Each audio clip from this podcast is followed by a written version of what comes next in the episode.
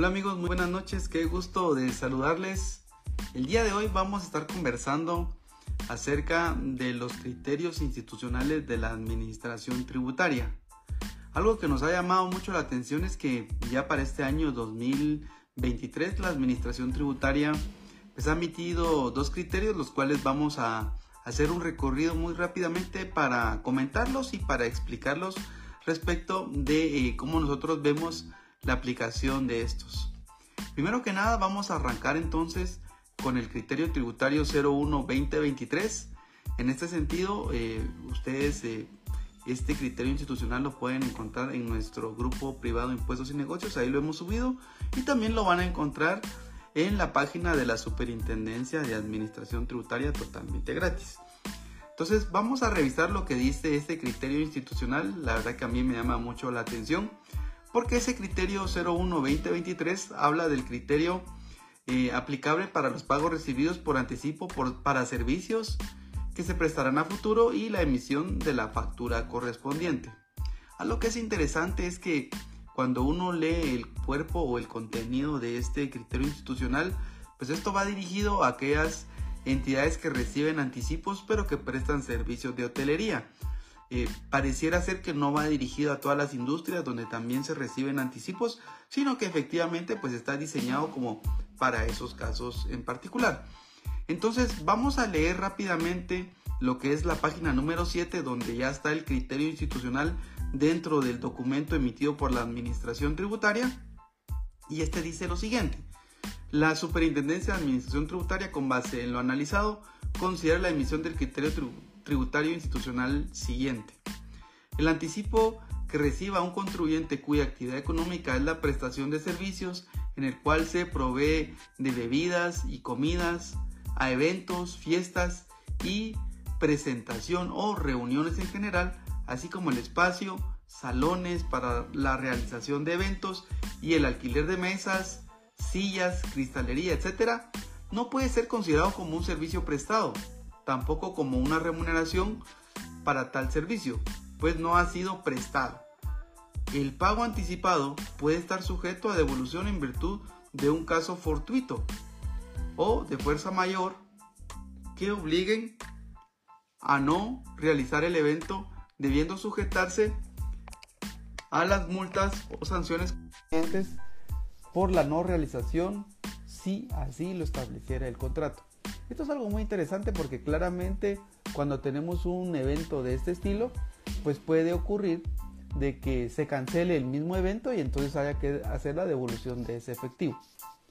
Luego dice en el siguiente párrafo, es procedente no emitir factura en el momento que una empresa prestadora de servicios, objeto del presente criterio, o sea, las, empresas de hotelería, reciba anticipos para un evento que se llevará a cabo en una fecha futura.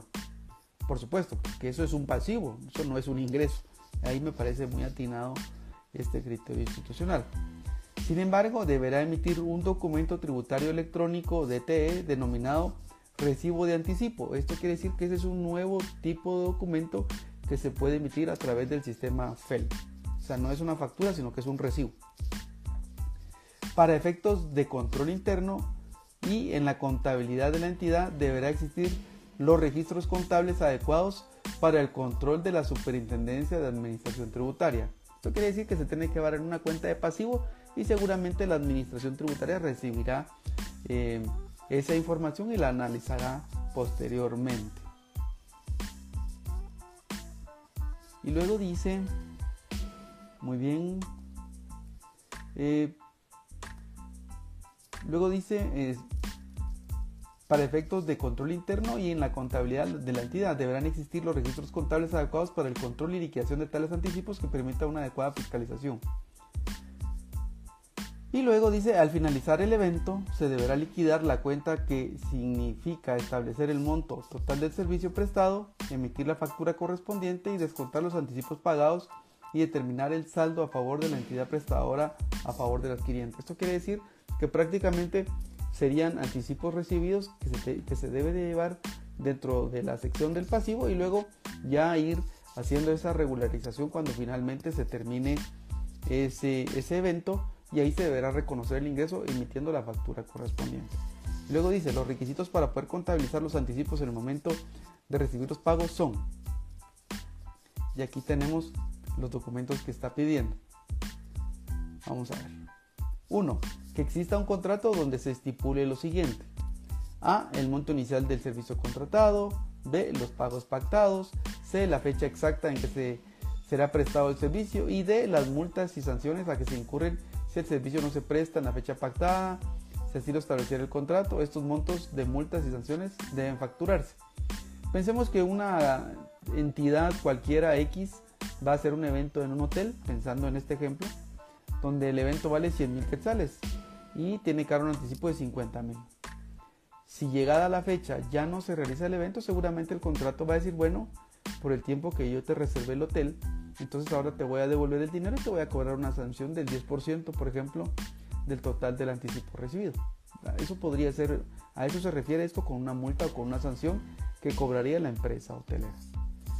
Luego veamos el inciso 2, dice la emisión del documento tributario electrónico DTE denominado recibo de anticipo, que servirá para llevar el control de los anticipos recibidos. Solo en este tipo de empresas se deben de llevar recibos autorizados para registrar los anticipos. Recordemos que son empresas que prestan el servicio de eventos a futuro, como hotelerías, ¿verdad? Y tres, que en los libros contables se lleve una subcuenta contable con los anticipos y liquidación de cada uno de los eventos que permita su fiscalización. Esto normalmente se hace dentro de las empresas que llevan este tipo de eventos donde en una cuenta de pasivos se van abriendo proyectos, quisiéramos llamarlo de alguna manera, en donde eh, eh, se deben de ir registrando cada uno de esos proyectos, cuánto se va recibiendo de anticipos y luego cuándo se hace la liquidación. Dice, no se aceptará la contabilización de anticipos en una cuenta sin integración, donde se puedan auditar los cargos y abonos de cada contrato. Aquí algo que es bien importante es que en esa cuenta de pasivo tiene que reconocerse, por ejemplo, por número de contrato, anticipo del contrato número 10. Y luego, eh, cuando ya se haga la liquidación en las ventas, pues tiene que estar contrato número 10 y ahí tiene que tener el total de las ventas que corresponden.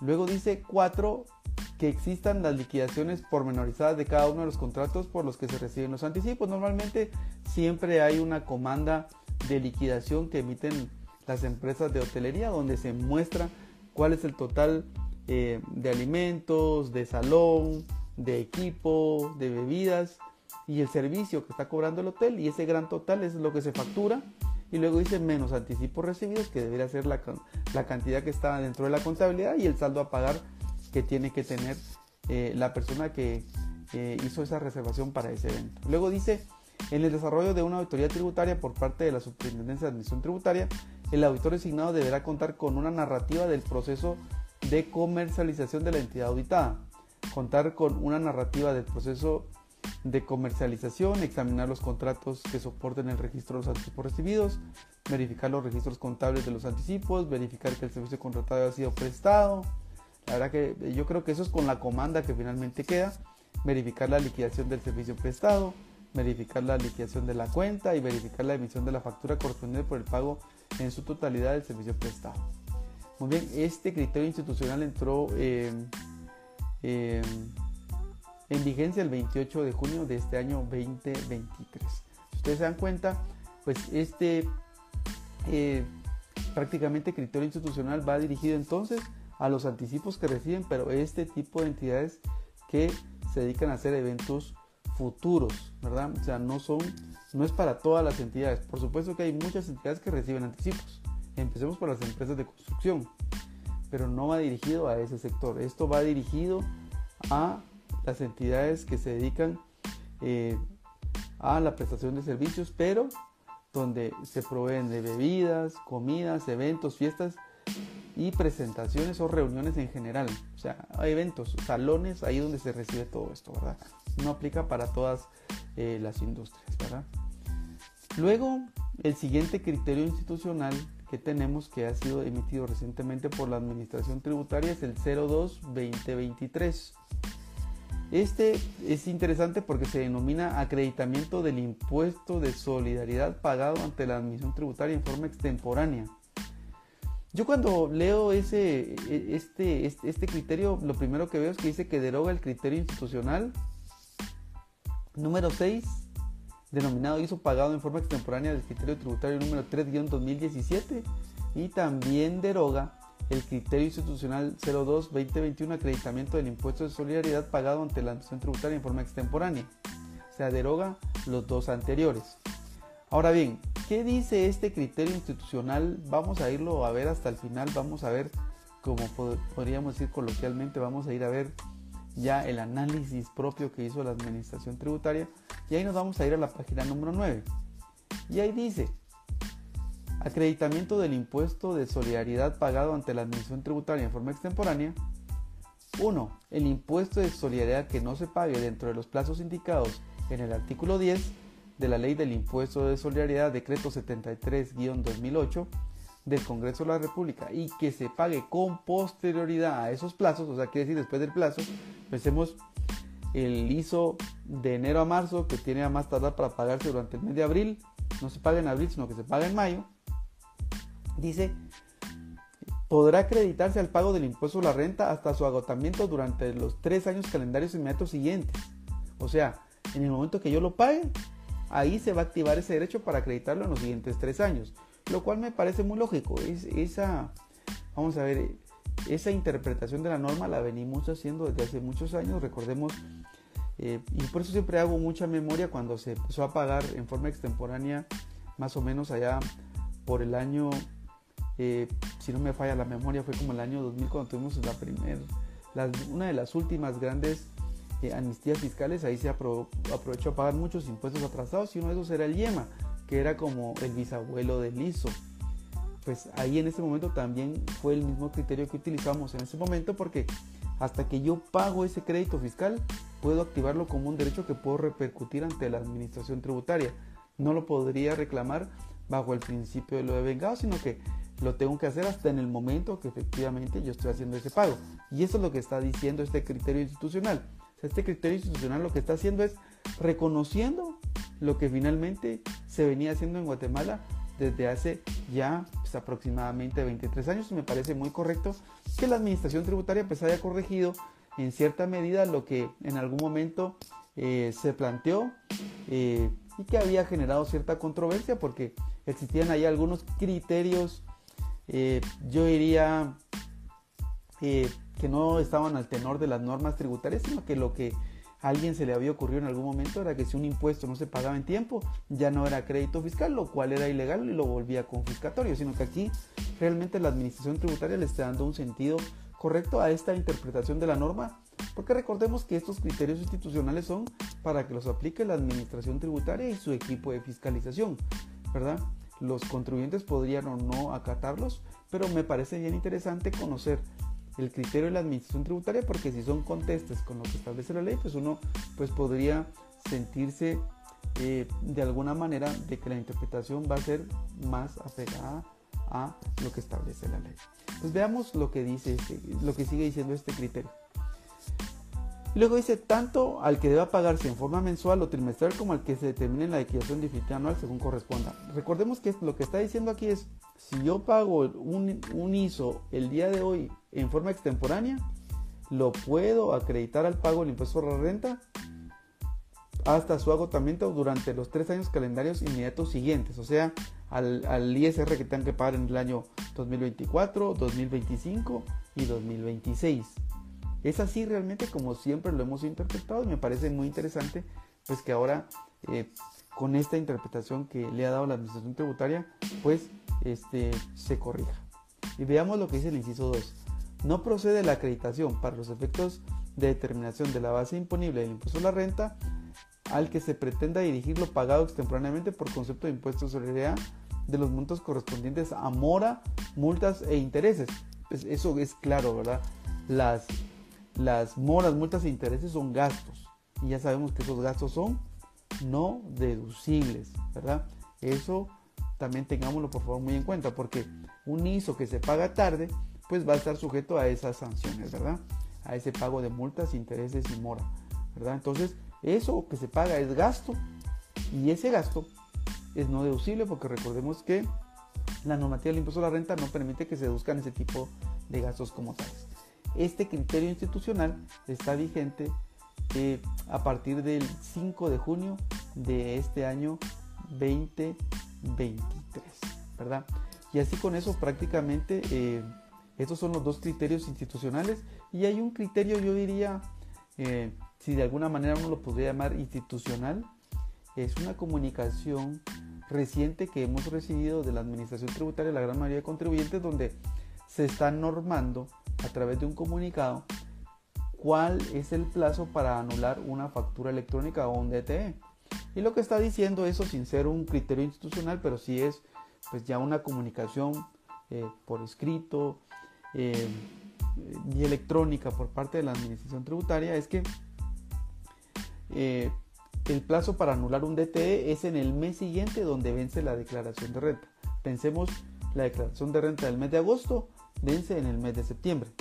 Entonces se tiene hasta el día 30 de septiembre para anular un DTE del mes de agosto.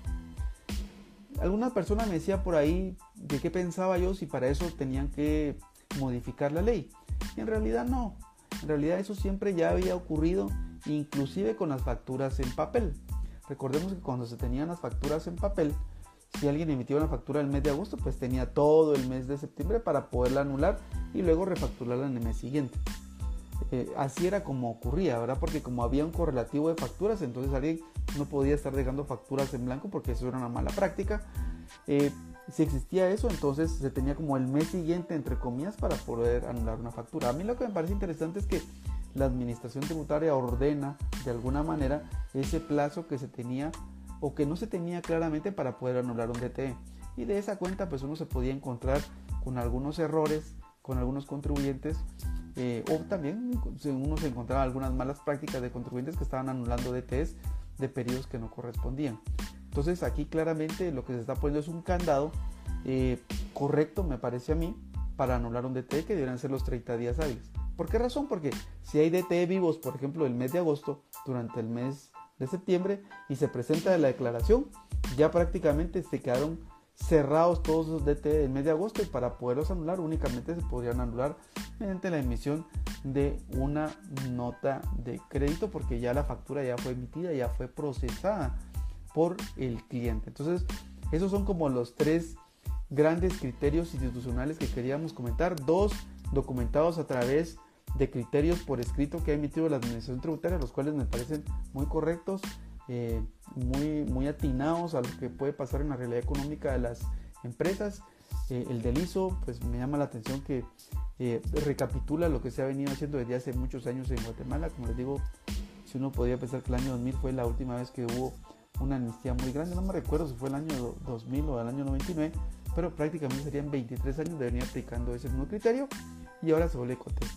Y el último, pues que se refiere al tema del plazo de la anulación de los DTS a nivel del sistema FEL.